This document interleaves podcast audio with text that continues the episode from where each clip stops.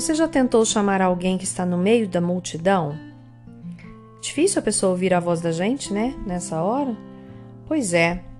Ah, eu lembro quando eu era criança, minha mãe tinha um assovio muito específico que ela fazia lá dentro de casa e a gente estava lá do outro lado da rua jogando queimada ou andando de bicicleta e a gente falava: Mamãe tá chamando. Eu lembro a cara dos meus amigos de infância olhando para mim, tipo: É doida, é? Tem ninguém chamando? Cadê a mãe dela? Ficou louca. E eu olhava para minha irmã e a gente saía correndo porque a gente reconhecia o assobio da minha mãe. Era o reconhecimento da voz da liderança. Quando a gente está na multidão, a tendência que a gente tem é ouvir a voz da multidão. Isso se chama, isso tem um nome técnico em psicologia. Se chama pressão social. Nós temos a tendência a começar a pensar e escutar somente as vozes que estão falando da mesma coisa num determinado contexto, numa determinada região. Então, por exemplo, ah, se a onda agora é falar sobre uh, dieta low carb. É, então você vai começar a escutar mais esse termo e vai começar a buscar nas redes sociais mais sobre isso e daqui a pouco você tá falando super mal do carboidrato porque você acredita realmente em todas aquelas vozes que a pressão social faz para você acreditar. Mas a voz, a, a voz não, a, a, o som do assobio da minha mãe não sai de dentro da minha cabeça. Até hoje eu lembro da característica dele. Nunca dei conta de fazer igual, mas eu conseguia reconhecer e era o nosso chamado para ir embora para casa. Por que, que eu estou falando isso? O que, que isso tem a ver, por exemplo, com intimidade feminina? E Dani, nós falando, nós não estávamos falando, nós não estávamos falando de Jesus andando sobre as águas, o que, que uma coisa tem a ver com a outra? Tem tudo, minha querida. Quanto mais tempo nós passamos alimentando a nossa cabeça com coisas que geram medo, angústia, ansiedade, ou com padrões que fazem com que a gente se compare com outras pessoas, mais longe a gente vai estar da voz do nosso pastor. E isso aconteceu aqui é, na passagem de Jesus andando sobre as águas. Quer ver? Vamos procurar lá em Marcos, capítulo 6, versículos 49 até uh, os 52. Diz assim: Quando o viram andando sobre o mar, pensaram que fosse um fantasma. Então gritaram, aterrorizados. Opa, perdi aqui. Ah, vamos lá de novo. Quando o viram andando sobre o mar, pensaram que fosse um fantasma então gritaram, pois todos o tinham visto e ficaram aterrorizados. Mas Jesus imediatamente lhes disse: Coragem, sou eu, não tenham medo. Então subiu no barco para junto deles e o vento se acalmou. E eles ficaram atônitos, pois não tinham entendido o milagre dos pães. O coração deles estava endurecido.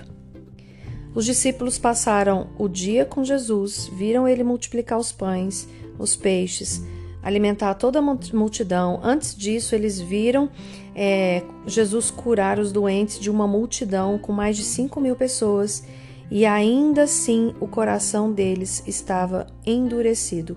Por isso, eles não reconheceram a voz, a imagem de Jesus. E a gente aprende uma coisa muito importante aqui. Muitas vezes nós estamos como mulheres de dura cerviz. Mulheres com corações endurecidos, como estavam os corações dos discípulos.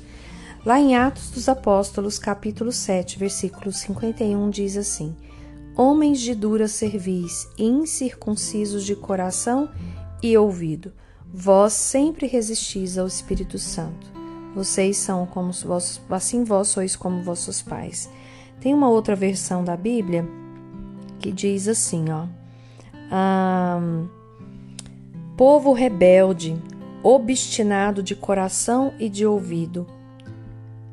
Vocês são iguais aos antepassados, sempre resistem ao Espírito Santo. Bom, os discípulos estavam resistentes ali à presença do Senhor, muito provavelmente pressionados socialmente por eles mesmos. Doze homens dentro de um barco, dentro de uma. É, vivendo uma tempestade. Todos ali tentaram. O, o, o, capítulo. O livro de João diz que eles remaram mais de 5 quilômetros. Eles deveriam estar totalmente envolvidos com a situação aterrorizante que eles estavam vivendo. Como os meus olhos veem, eu vou refletir a minha, a minha atitude, o meu comportamento. Então você pensa, os discípulos estavam vendo somente tragédia, somente terror naquela situação. Então, quando a imagem de Jesus apareceu, inclusive já estava a ponto de passar por eles, andando sobre o mar, o que, que eles viram? Eles viram um fantasma. Eles acharam que era um fantasma. A mesma coisa acontece conosco na nossa intimidade, minha querida. Quando tá tudo ruim, quando o cenário é aterrorizante, é, a traição envolvida, a desprezo, a pornografia envolvida, a vingança, enfim, quando existe muita coisa envolvida na nossa intimidade, os nossos olhos não vão ver outra coisa a não ser, desculpe a palavra, mas desgraça. Por quê? Porque a ausência, o terror é a ausência total de graça na nossa vida. É a ausência da graça em nossa vida. E então não conseguimos enxergar tudo aquilo que Deus pode fazer porque estamos com o coração endurecido nos tornamos mulheres de dura cerviz. Agora eu quero te perguntar uma coisa. Você acha que eu ouvia o assovio da minha mãe porque eu tinha medo dela ou porque eu tinha intimidade com ela? Você já sabe a resposta. É lógico que eu conhecia o assobio da minha mãe porque eu tinha intimidade com ela. Eu convivia com ela todos os dias.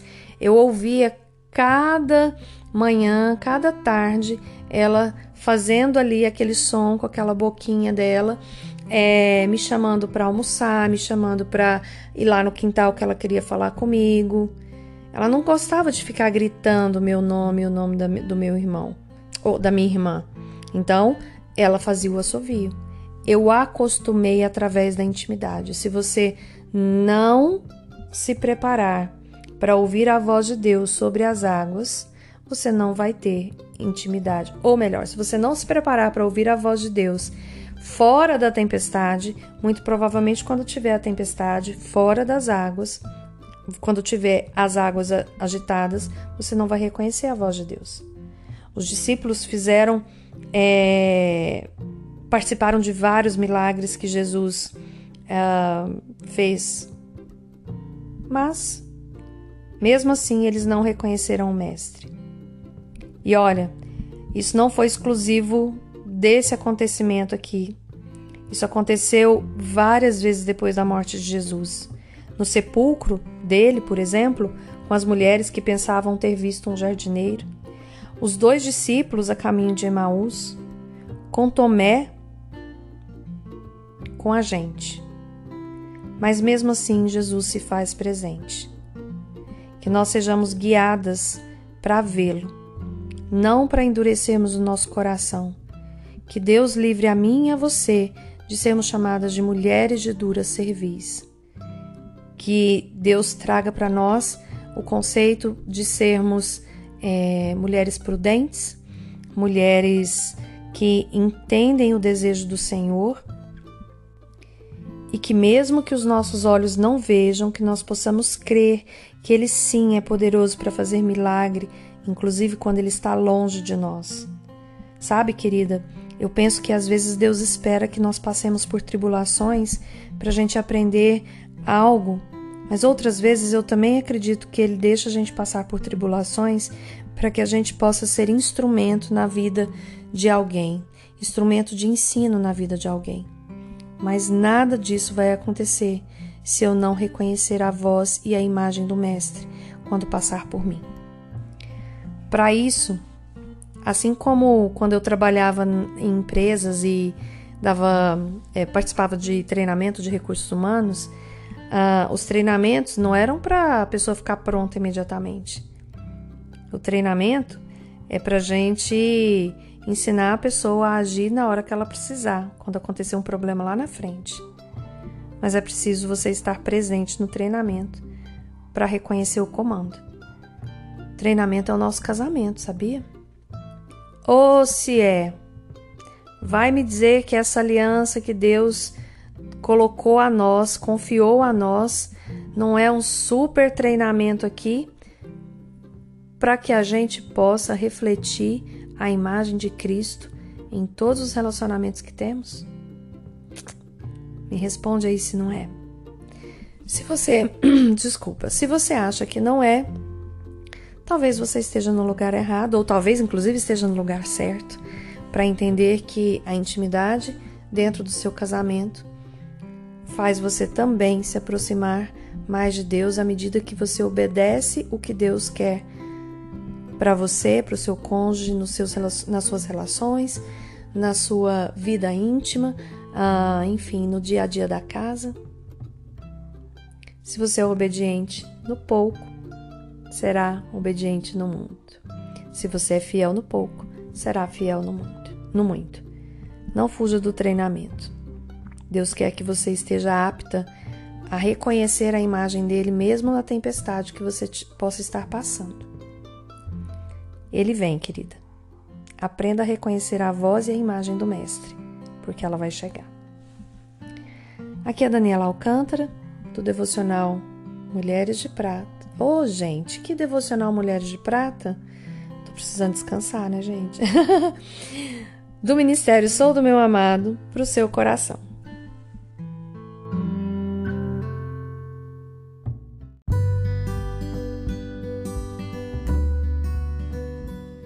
Olá, eu desejo boas-vindas para você que está ouvindo esse áudio hoje. Eu sou Daniela Alcântara, do Ministério Sou do Meu Amado. Nós falamos sobre intimidade feminina à luz da Bíblia e estamos estudando Jesus andando sobre as águas. Hoje é o último episódio e nós vamos ler Mateus capítulo 14, versículos 25 a 34. Na quarta vigília da noite, foi Jesus ter com eles andando por sobre o mar. E os discípulos, ao verem-no andando sobre as águas, ficaram aterrorizados e exclamaram: É um fantasma! E todos, tomados de medo, gritaram. Mas Jesus imediatamente lhes disse: Tem de bom ânimo, sou eu, não temas. Respondendo-lhe Pedro, disse: Se és tu, Senhor, Manda-me ir ter contigo por sobre as águas. E ele disse: Vem. E Pedro, descendo do barco, andou por sobre as águas e foi ter com Jesus. Reparando, porém, na força do vento, teve medo e, começando a submergir, gritou: Salva-me, Senhor! E prontamente Jesus, estendendo a mão, tomou-o e lhe disse: Homem de pequena fé, por que duvidaste? Subindo ambos no barco, cessou o vento. E os que estavam no barco o adoraram, dizendo verdadeiramente: És filho de Deus.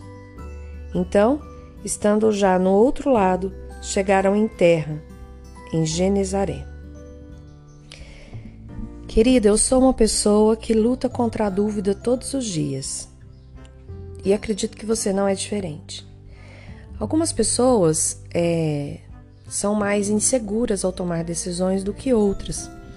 Tem pessoas que são super seguras. Eu lembro do meu filho pequeno ainda, um dos meus filhos. É, ele, o que ele queria era o que ele queria. Se ele queria picolé de uva, era picolé de uva e pronto. Podia oferecer qualquer outra coisa para ele que ele não, não, não, não queria. E não era teimosia, a gente percebia claramente que era uma segurança vinda acredito que do Senhor. Mas eu não fui assim. Eu fui uma criança extremamente insegura, insegura com a minha aparência, insegura com a minha fala, com a minha voz, insegura com o que eu pensava, insegura com os meus sentimentos. Eu não sabia decidir se queria ir no, xixi, ir no banheiro fazer xixi naquela hora ou se eu esperava mais tempo.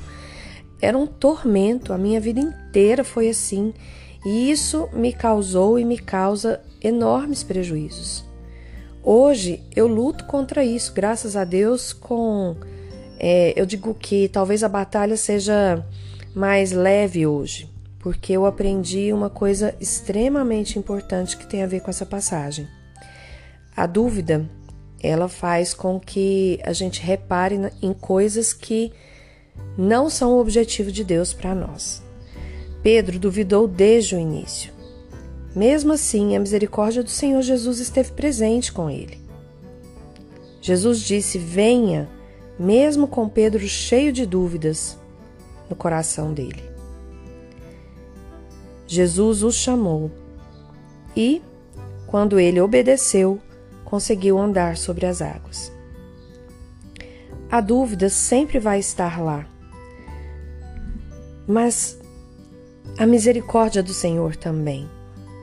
Muitas vezes não sabemos o que devemos fazer e os nossos olhos racionais olham para a situação, ou melhor, os nossos olhos emocionais olham para a situação em que vivemos e falamos: não, não é possível que eu vou ter que fazer isso. Mas a misericórdia do Senhor se renova a cada manhã, como se renovou hoje ainda, sobre a minha, sobre a vida dos meus filhos, sobre a sua vida, sobre a vida de todos. Ela sempre vai estar lá e ela é muito maior do que a dúvida. Quando eu decidi obedecer a Deus e perceber que eu tenho uma identidade em Cristo, as minhas dúvidas e as minhas inseguranças diminuíram bastante, querida. E talvez você, como eu, tenha que fazer um exercício diário para lembrar disso. Seu casamento, por exemplo, pode estar num mar muito mais violento do que esse que os discípulos experimentaram é, nesse episódio onde Jesus anda sobre as águas. O meu já esteve. E ainda está em alguns pontos, mas eu preciso obedecer. Porque Deus não me promete que eu vou viver somente com quem eu admiro ou com quem me faz é, bem todos os momentos ou com quem eu gosto e estou apaixonado a todo instante.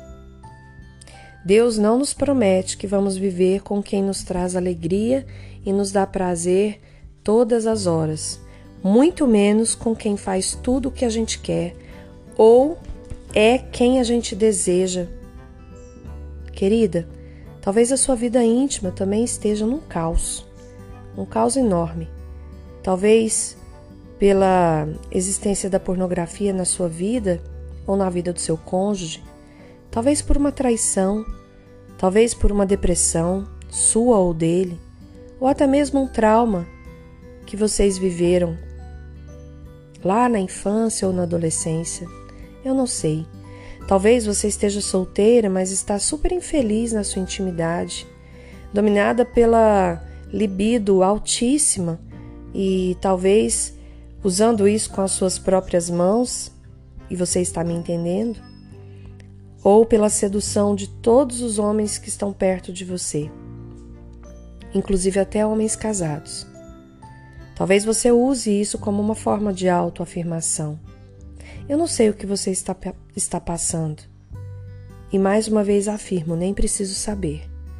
O que eu sei é que a misericórdia do Senhor sempre está lá.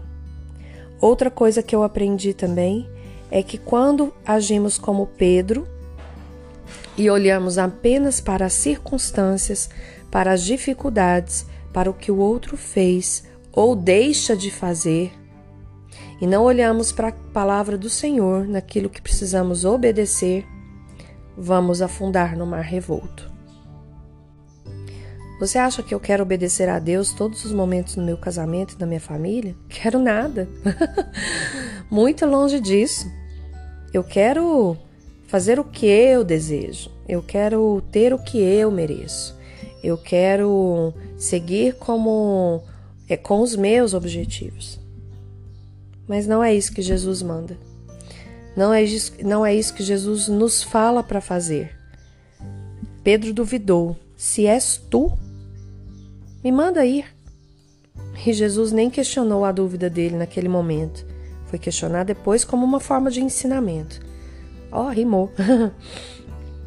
Mas Jesus não questionou. Jesus simplesmente falou: Vem. E ele foi. Mas, mas, sempre tem um mas, né? Quando Pedro reparou na força do vento, ele teve medo e começou a afundar. Lembrou do Senhor, falou: Senhor, me salva. E o versículo 31 diz que prontamente Jesus estendeu a mão, tomou e lhe disse: Homem de pequena fé, por que duvidaste? Querida, muitas vezes nas nossas dúvidas, quando olhamos para o defeito do nosso marido, para o nosso pecado, para o pecado dele, nós vamos afundar. E é nessa hora que Jesus olha para você e fala: Mulher de pequena fé, por que você duvida? Por que preferimos duvidar, agir com as nossas próprias mãos, reparar o quão forte são as palavras de dores que seu marido fala para você, ou a indiferença dele, ou o que os outros fazem e que ele não faz. Quanto, você, quanto tempo ainda você e eu vamos ficar dando prioridade e aumentando, assim como Eva aumentou lá no início, nós vamos ficar aumentando o pecado do outro, as circunstâncias, ao invés de, de obedecer. Querida, Obedeça ao Mestre e ande sobre o mar. Como é que você pode obedecer? Em primeiro lugar, cuidando da sua saúde íntima. Tá tudo bem com o seu corpo? Será que é tudo normal? Ou será que é só problema do outro, que não sabe fazer direito o que você gostaria? Procure um ginecologista. Se você não tem condições financeiras, vá até o SUS, agende uma, uma consulta é possível, não é tão difícil mais como, como antigamente. Cuide do seu corpo. Jesus, Deus, manda com que a gente zele dos recursos que a gente tem. Aquele que não ama o próprio corpo, aquele, a, a, é, o homem não é capaz de amar o, o próprio corpo, não é capaz de não amar o próprio corpo, assim a Bíblia diz. Faça atividades físicas, cuide da sua alimentação, administre o seu tempo, Abra mão de algumas coisas na sua vida, você não foi feita para fazer tudo.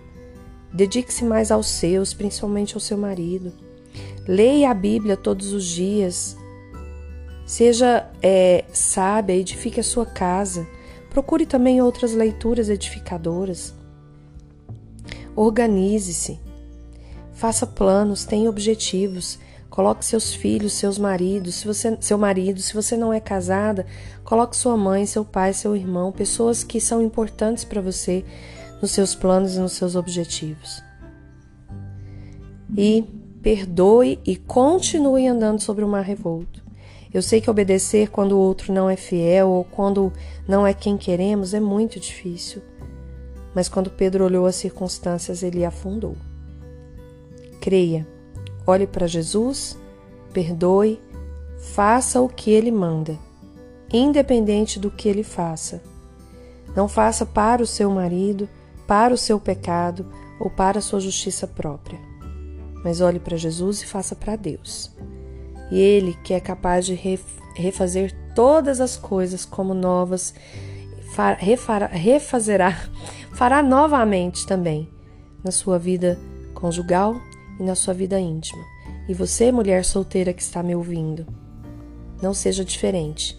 Cuide da sua alimentação, cuide do seu físico, cuide da sua saúde íntima, cuide do seu tempo, dedique-se às outras pessoas e cuide da sua alma. Porque a falta de santificação não traz prejuízo somente quando está no casamento. Tem muita coisa que a gente pode fazer andando sobre o mar revolto quando a gente olha para Cristo. Creia. Aqui é Daniela de Alcântara, do Ministério Sou do Meu Amado, para o seu coração.